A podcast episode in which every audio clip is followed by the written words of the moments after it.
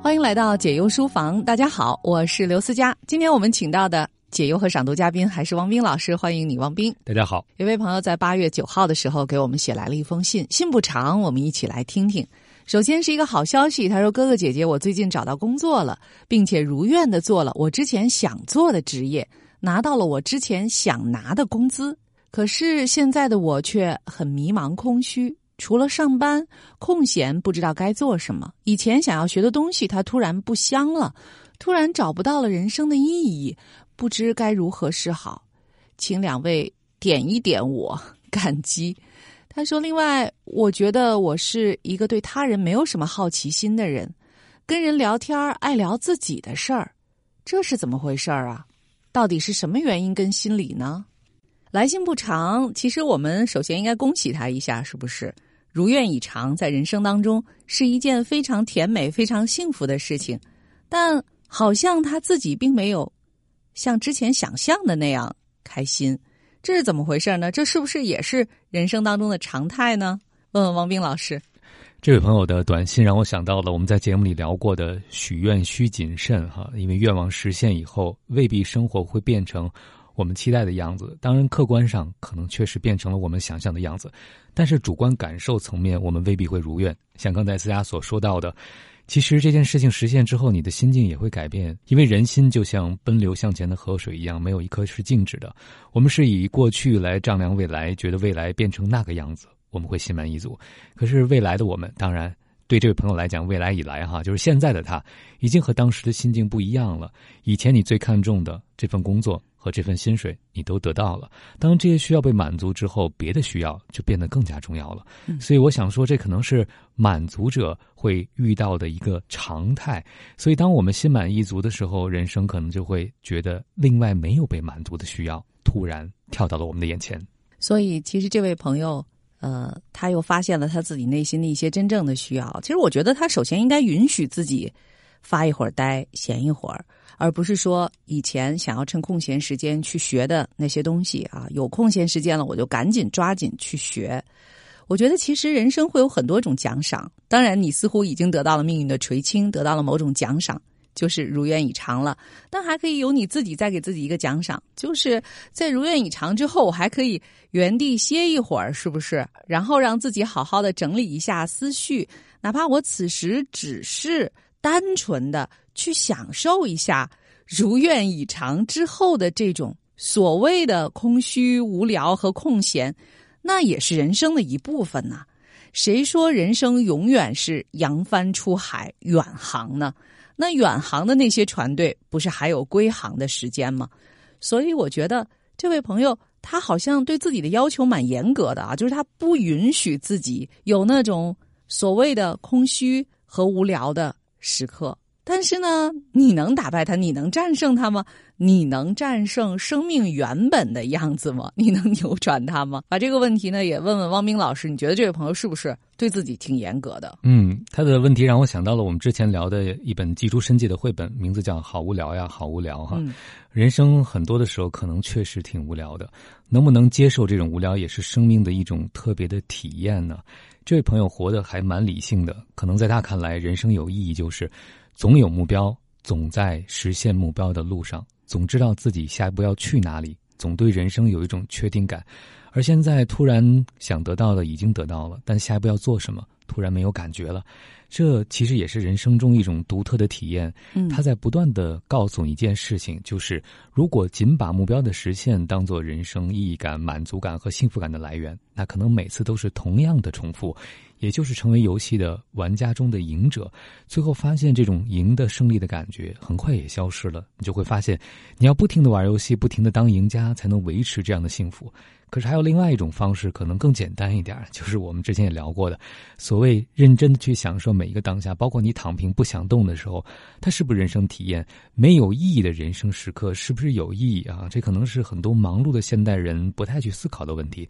他们觉得把日程表塞满满满当当的，做事情有结果才叫有意义。至于那些没有结果的事情，似乎也就没有了意义。虽然不知道这位朋友在之前。怎么设想的，在空闲的时间去为自己的生活做安排、做计划，到底要学些什么？但是呢，我觉得现在我有两个问题啊，想问你一下，希望你能够在自己的心里做一个回答。当然，也欢迎你继续投放小纸条给我们。第一个问题就是，你说空闲的时候不知道该做什么，空闲的时候就是你认为你只是和你自己在一起吗？就是你有没有感觉到你和周围的这个世界的某种连接？我呢，前两天看一段老电影啊，是一个纪录片啊，不长，就那么两三分钟的样子。那里面呢是有一个历史的人物，他在演讲，而且是在用英文演讲。当时呢，虽然那个画面啊，画面当中的人物是主角，是非常吸引人的，但是我当时分明听到了啊，从这个画面里传出来的，除了这种地道的英文演讲的声音，还有。鸟鸣婉转啊！我在想，是不是我所熟悉的白头鹎呢？挺像的，也或许是其他的那种叫声特别美妙的那些鸟儿。所以我当时在想啊，这个鸟叫的这个鸟肯定早就不在了啊，它不能穿越时光这么久，但是它的声音。它的存在就还原了那个时间在历史上的那一个时段、那个片刻当中真正的一个存在，是如此的丰满、如此的立体。所以呢，在你所在的这个当下，除了你、除了人的声音之外，你还听到了什么？我们这个世界在与此同时还在发生着什么？实际上，这都是我们的生命。可以去体会到的一些更加丰富和深刻的维度，你有体会到吗？啊，这其实是第一个问题延展出来的。第二个问题就是你在假若你没有体会到那些，你只是和你自己相处，你感到有些无聊。你和你自己相处的方式是什么？你真的了解你自己吗？从身心的各方面真正的了解吗？你觉得你对你自己有多了解啊？包括你对你自己的那种感受和掌控到底有多么的细微，有多么的精准，这些其实都可以作为你生活下一步当中啊去呃安排、去计划，或者是去试图填满所谓你觉得无聊的时间的那些的一个小小的提议。就是你真的足够了解你自己吗？你和你自己待着觉得无聊？你真的足够了解这个世界吗？你觉得这个世界是如你所见的如此的无聊吗？所以，这个就是我对你提出的小小的问题，希望你自己能够好好的去想一想。所以，我觉得，与其把这种无意义感当做生存为我们提出的一个挑战，甚至是一种折磨，不如把它当做一个机会，去深入无聊的本质，看看。我们既有的生活惯性，是不是已经让我们离生活和生存的本质越来越远了呢？其实，很多人类对生命赋予的意义，都是人类的主观建构。回到生活的本质，宇宙可能并不关心人类赋予的意义，或者宇宙本身就不关心任何意义，它只是存在和发生。在你觉得一切都无意义的时候，可能是你头脑中那些评判的声音告诉你这一刻不值得。但是，就像刚才思佳所说到的，如果你能发现每一刻中，独特的感受、丰富的信息含量的话，你会发现每一刻都很值得，甚至你能健康的去感受无聊的这一刻，已经是一种奢侈了。所以，其实当很多人可能在羡慕你的这种奢侈的时候，你究竟有没有感受到？其实，我觉得所谓的幸福啊，就是当你经历的时候，你能意识到这是幸福，那就是真正的幸福了。当然了，我们今天也有一本书以及书中的内容要送给你。我也注意到了，在小纸条的结尾，你还有一个小小的问题。让我们从书的内容开始吧。每当我找到生命的意义，它就又变了。作者美国丹尼尔·克莱恩，由李鹏程翻译，北京联合出版公司出版。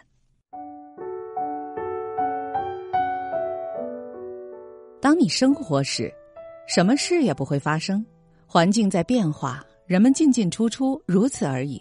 从来不会有开始，日子一天接着一天，无缘无故的，这是一种没有止境的、单调乏味的加法。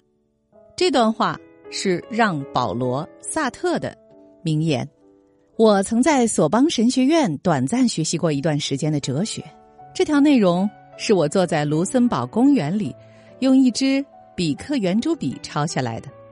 当时本子已经用了一半儿，我还在这句话下面写了点感想，字里行间充满了年轻气盛的热诚，读起来既让人感动，也略有尴尬。同是天涯沦落人呐，让保罗，我也唱过那所有蓝调里的忧郁，那太阳底下无心事的忧郁，那徒劳而功占无聊的忧郁，那老套老旧老掉牙的忧郁。我觉得这乏味的一切快要把我淹死了，我已深深的绝望，再也找不到任何崭新和有意义的东西。脑海中年轻时的我独自坐在公园长椅上，外套的领子直直的立着，嘴角还耷拉着一根没有过滤嘴的香烟。我眯着眼睛，将面前这一切枯燥无聊的世事庸常尽收眼底，看着一对对年轻恋人紧紧拥抱在一起，却完全不知道他们的爱情将不可避免的沦落为相互间的蔑视，或者更糟糕，变成无聊乏味的厌倦。我感到不寒而栗，情况可不怎么乐观，但是。在生命的那些时刻里，我感受到的存在主义无聊，却是真真切切的。它让我扪心自问：还有什么必要做任何事情呢？早上从床上爬起来都不用了。要是我现在还有此行此感的话，一定早被人扭送到心理医生那里了，而且会当即被诊断为复发性抑郁症。生活在心理学时代。很少有人会相信或重视哲学的视角。在这个时代，绝望到认为生活没有任何意义，很少会被认为是一种发自内心的世界观。不会的，那是病，得治。如果我和精神病专家说，你要是把存在主义无聊当做一种病来治，那就是无端假定了生活的正确方式应该是乐呵呵和充满希望的。他肯定会看着我，认为我脑子里出了毛病。大多数心理医生预先认定了生活的目的是积极起来，拥有一种幸福感，保持其他任何感受或想法，都是不健康的。但要是一个人经过哲学的沉思之后，还是发觉人生是空洞虚无的呢？不管是经过理性思考，还是源自内心的直觉，他还是找不到任何生命的意义所在，怎么办？难道这就意味着？该吃百忧解了吗？当你生活时，什么事也不会发生。这句话出自萨特在一九三八年写的第一本小说《恶心》，这是一部披着文学外衣的哲学论著。故事讲述的是一个男人对他生活里那些曾充满意义和价值的东西，逐渐失去了掌控，开始被没完没了的无意义感带来的恶心所折磨。小说的最后，这个人才终于明白。自己也可以创造生命的意义，虽然这种武断无常又需要个人负责的自由让人恐惧，但也十分激动人心。痛苦是意识的先决条件，这一小说主题，绝望的另一端，才是生活开始的地方。让恶心成了存在主义运动中必不可少的经典之作。我二十几岁的那些年。多半都是在存在主义的绝望中度过的。现在再回首那段岁月时，我才明白，当时那种感受其实与我没有找到满意工作和情感受挫的苦闷混杂搅合在一起了。不过，即便是现在，我也无法确信那些个人问题就是导致我认为生活满是绝望的全部原因。事实上，我的生活观正是我找不到富有意义的职业和恋情分崩离析的原因之一。二者是互为因果的，但是我到现在才意识到另一种看待这段人生的角度。在某种层面上，我认为绝望是浪漫的。我那直直的立领和耷拉着的香烟，就是确定无疑的证据。十足的法国风尚吧，令人叹服的表达出存在主义绝望的，都是法国人，显然是招致这种浪漫感觉的原因之一。而且，不单单是萨特和加缪这些法国哲学家，比其他哲学家更善于表达这种绝望。法语和法国艺术也到处流行和弥漫着这种生活观。当时的新浪潮电影刻画的全是那些被无意义感及这种感觉带来的迟钝困扰的反英雄人物。我永远都无法忘记一九六三年看到路易马勒的电影《鬼火》时那种。无法承受的空虚感。电影记录了一位失意作家生命的最后四十八小时，在无意感的压迫下，他决定自杀了。我连着两天看了两次这部电影，每次都会犯恶心。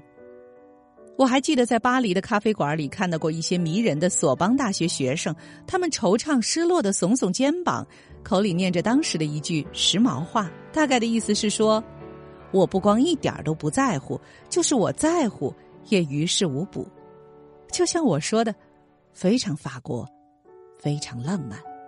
当时的我还正年轻，但即便亲口承认了这一点。也不足以将我当时的所思所想降格为某种微不足道的琐碎，虽然远远无法做到像恶心和鬼火的主人公那样充满戏剧性，但我也必须想办法解决我的存在主义绝望，重新掌控自己的生活。幸运的是，我做到了。好吧，有些时候做到了。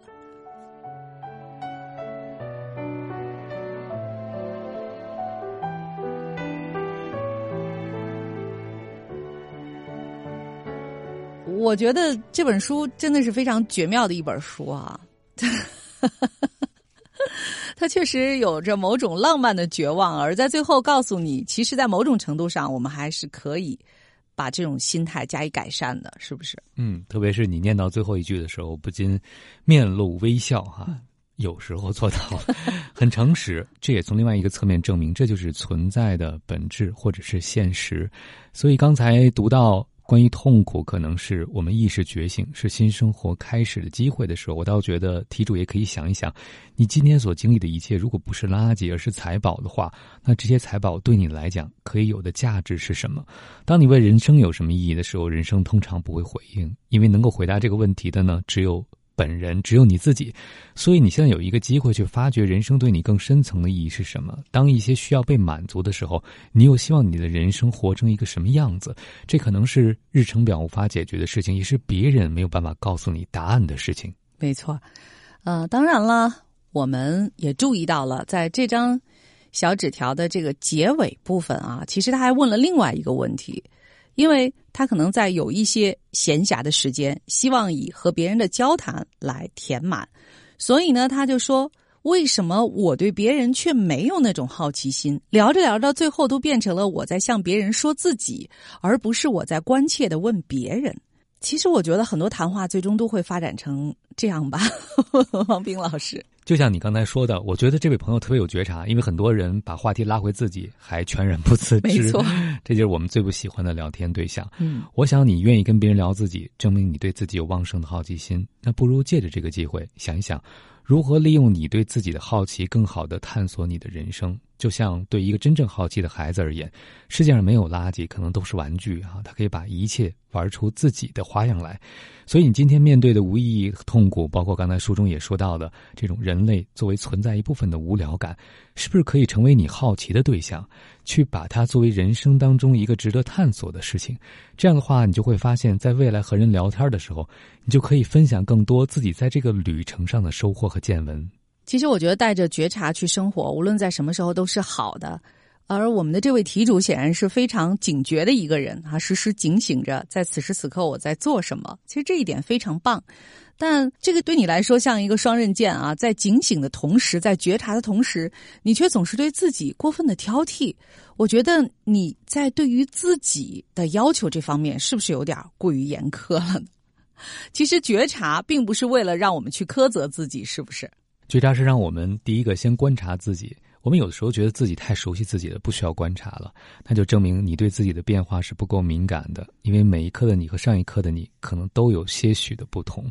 如果你能够保持一个开放的心态，你就会发现观察自己和观察别人一样，都充满了 无穷的乐趣。前提是不要有太多的评判心，因为你身上发生的一切涌动的念头和情绪，它并不完全属于你自己。所以，按照这个逻辑来说呢，我想提主，如果你能够带着观察者的视角去看自己的话，你会发现，当你观察到的一个人，他永远对自己有很多好奇的时候，也许证明一件事情，在这个生命阶段，他就是对自己有很多好奇，以至于他没有精力、没有余暇去顾及他人。那你就利用这种好奇做内向的探索就好了。为什么不能够顺势而为呢？也许有一天你突然发现，当你完成了自己的内向探索，你就更有好奇去了解他人了。那时候你也有更多的内容去与他人分享。总之，没有必要勉强在人生的这个阶段去做你做不到的事情。当你虚情假意的貌似专注倾听，还总想自己的时候，其实这样的谈话是不是把时间省下来留给你自己，对你对他都更好呢？没错。所以，到底是在这些时候你觉察到的本身就是真正的自己，还是你认为要经过某种修正之后，未来的那个所谓的理想中的你才更是真正的你自己呢？今天我们收到的这张小纸条，来自一位愿望实现了的朋友给我们倾诉啊，实现了愿望之后，他发现并没有那么开心啊，生活当中又有了新的空虚，而且他发现以前他曾经告诉自己，如果愿望实现了，我就要做的那些事儿，现在完全没兴趣去做了。其实愿望实现就是这样的，是不是？啊，我们的节目老说真相啊。既然愿望的实现是这样的话，那愿望的意义是什么呢？其实这位朋友在怀疑人生没有意义的时候，也是提出了一个深刻的问题：如果每次目标和心愿达成之后都是如此的失落，那这些东西对我们的意义在哪里呢？其实目标或者我们的愿望或者我们对未来的期待，甚至计划本身，是帮助我们更好的享受当下的过程。就好像，如果你知道你要爬到一座山的山顶，那这个爬山的过程对你就有了意义。也许你未必能够达到山顶。但每一步对你来讲都有了特别的价值。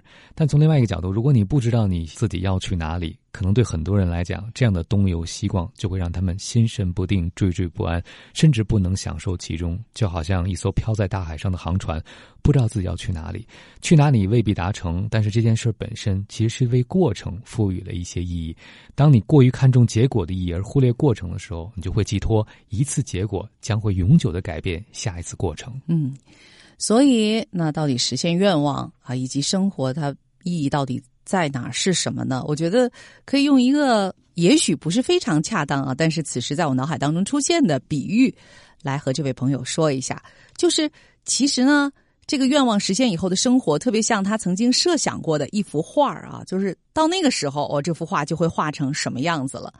但是等到这幅画真正的出现在你面前的时候，你会发现这个画卷当中，可能有些地方比你以前想象的会更饱满，而有些地方呢还远远没有完成，所以你可能没有像之前内心是那样的充满喜悦。但是无论如何啊，现在这幅画就在你的手中，你想对它加以怎样的修改？或者你希望啊，在未来去怎样继续的创作它，这仍然是你的权利和自由。你现在就可以做，当然你也可以把它放在一边，什么都不做。总之，它是你的了。就像每一天的时间和生活都是你的，所以你可以去为它，也是为自己去做点什么。这里是解忧书房，感谢汪斌，感谢各位的收听和陪伴。给我们写信的话，记得订阅“城市游乐场”，然后发消息。我是刘思佳，过一会儿是好书慢读。解忧书房，听见万物，疗愈忧伤。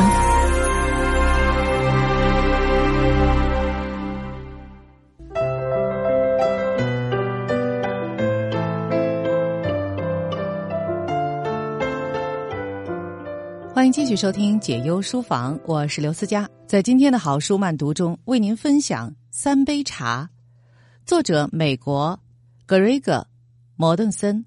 大卫·奥利弗·瑞林，由黄玉华翻译，严冬冬教译，吉林文史出版社出版。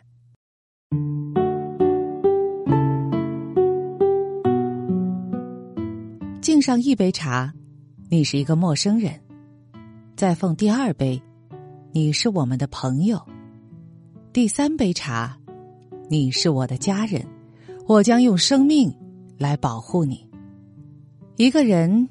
一个心愿，一段辛苦漫长的旅程，许许多多人的爱心，一个美丽的承诺，终于兑现。摩顿森把一次旅行化作了一个生命的承诺，从而改变了他在路途中所遇见的人的命运，并通过文字将看似不相干的人拉在一起，娓娓道来。他朴素的心便很快让你跳进三杯茶的友情世界里去，令你也嗅到茶的清幽香味儿。他教晓我们爱是怎么一回事儿，因为有了爱，他才在黑暗中看见星辰。这是一趟非比寻常的旅程，在这旅程上，不仅有他的脚步，也可以有你我的脚步。我们愿意与摩顿森一起结伴同行吗？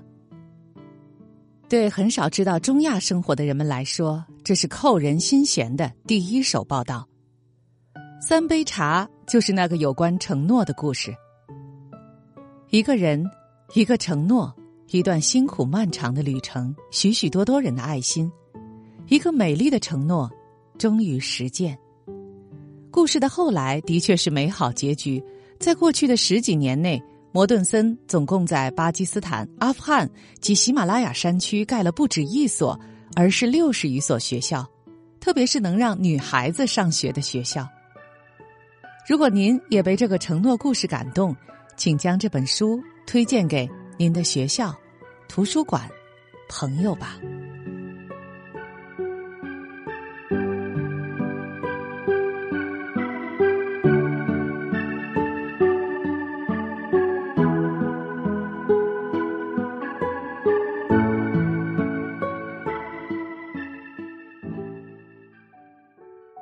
天空越暗的时候，你越能看到星辰。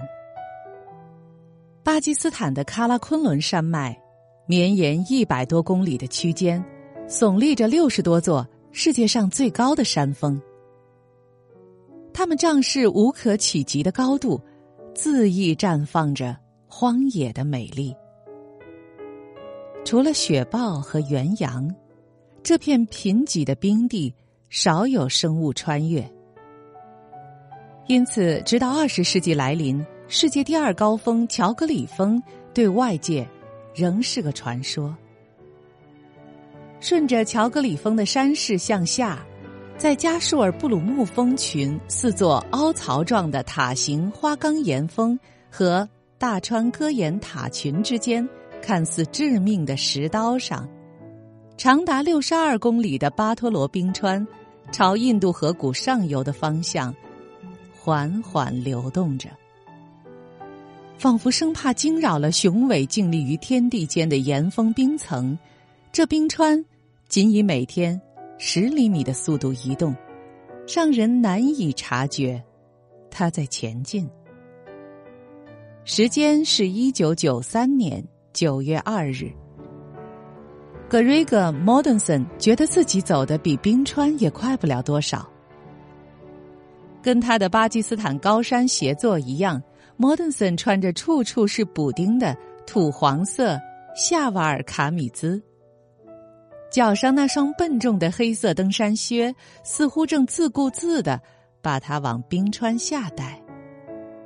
两旁是高耸的冰塔林，仿佛千万艘坚冰船队上罗列张扬的船帆。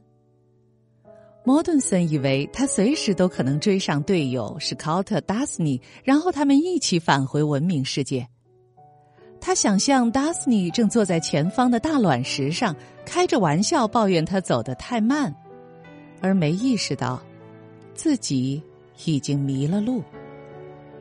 他偏离了冰川的主道，而巴托罗冰川上游的小道宛若迷宫。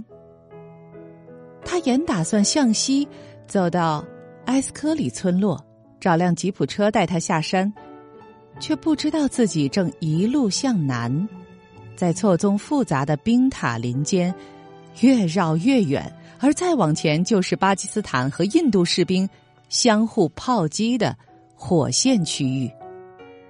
莫顿森原本不会这么漫不经心，他会格外关注生死攸关的信息，比如。他的攀登装备、帐篷和所有食物，都在协作莫扎佛的背包里。尽管他也会留意身边惊心动魄的景色，但不会让莫扎佛离开自己的视线。一九零九年，当时最伟大的登山家，可能也是那个时代对巍峨山景最具鉴赏力的行家阿布鲁兹公爵，在带领意大利登山队攻顶乔戈里峰未果后，来到了巴托罗冰川。阿布鲁兹被群峰环绕的天地大美所震慑，走遍世界高山，要找到能与之媲美者难以。他在日记中写道。这是个冰川和峭岭的世界，难以置信的景色，不仅让登山家为之震撼，也会让艺术家为之惊叹。当太阳西沉，没入穆兹塔格峰锯齿状的花岗岩顶峰，山影也掠过河谷东侧，一向加舒尔布鲁木峰刀刃般的巨大山壁。然而。莫顿森再无心观赏这震慑人心的景色，他饱受惊吓的心被一种从未有过的情绪俘获了。失败。莫顿森把手伸进夏瓦尔口袋，拨弄着小妹克里斯塔生前常戴的琥珀念珠项链老家虽在明尼苏达，但莫顿森生长在非洲坦桑尼亚。父母在那里担任路德教会的传教士及教师。那时才三岁的克里斯塔感染了急性脑膜炎，此后再没康复。比妹妹年长十二岁的莫顿森自愿担任他的保护者。虽然克里斯塔连做简单活动都有困难，每天早上穿衣得花一个小时，并且饱受严重癫痫之苦。莫顿森却竭力说服母亲杰林，让妹妹在生活上学着独立。莫顿森帮克里斯塔找了份简单的工作，教他认识双子城的公交车路线，好让他可以自由行动。当他知道妹妹开始约会后，还跟他讨论如何避孕的细节，这让他们的母亲很难为情。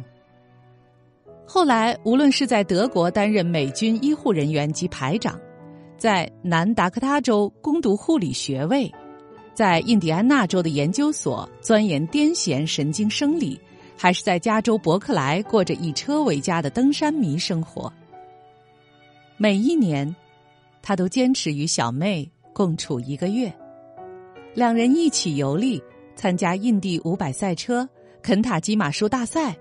开车到迪士尼乐园旅行，参观莫顿森的私房景点——优胜美地国家公园著名的花岗岩壁。这一切都给克里斯塔带来了无穷无尽的欢乐。为了庆祝克里斯塔二十三岁的生日，母亲计划带他开始从明尼苏达到爱荷华州戴尔斯维玉米田的朝圣之旅，那是他百看不厌的电影《梦幻成真》的拍摄地。然而，就在生日当天，在即将出发的时候，克里斯塔因癫痫发作而永远离去了。克里斯塔去世后，莫顿森从他不多的遗物中捡了这条念珠项链，项链上甚至还闻得出萤火的气味儿。那是他最后一次到加州看望他时，两人一起升起的萤火。他用藏族的经幡。包起项链随身带来巴基斯坦。他决定用对登山者来说最有意义的方式，纪念克里斯塔。攀登这座被许多登山者视为地球上最难攀登的乔戈里山峰，把他的项链留在海拔八千六百一十一米的峰顶上。感谢您收听今天的好书慢读，这里是解忧书房，我是刘思佳。再见。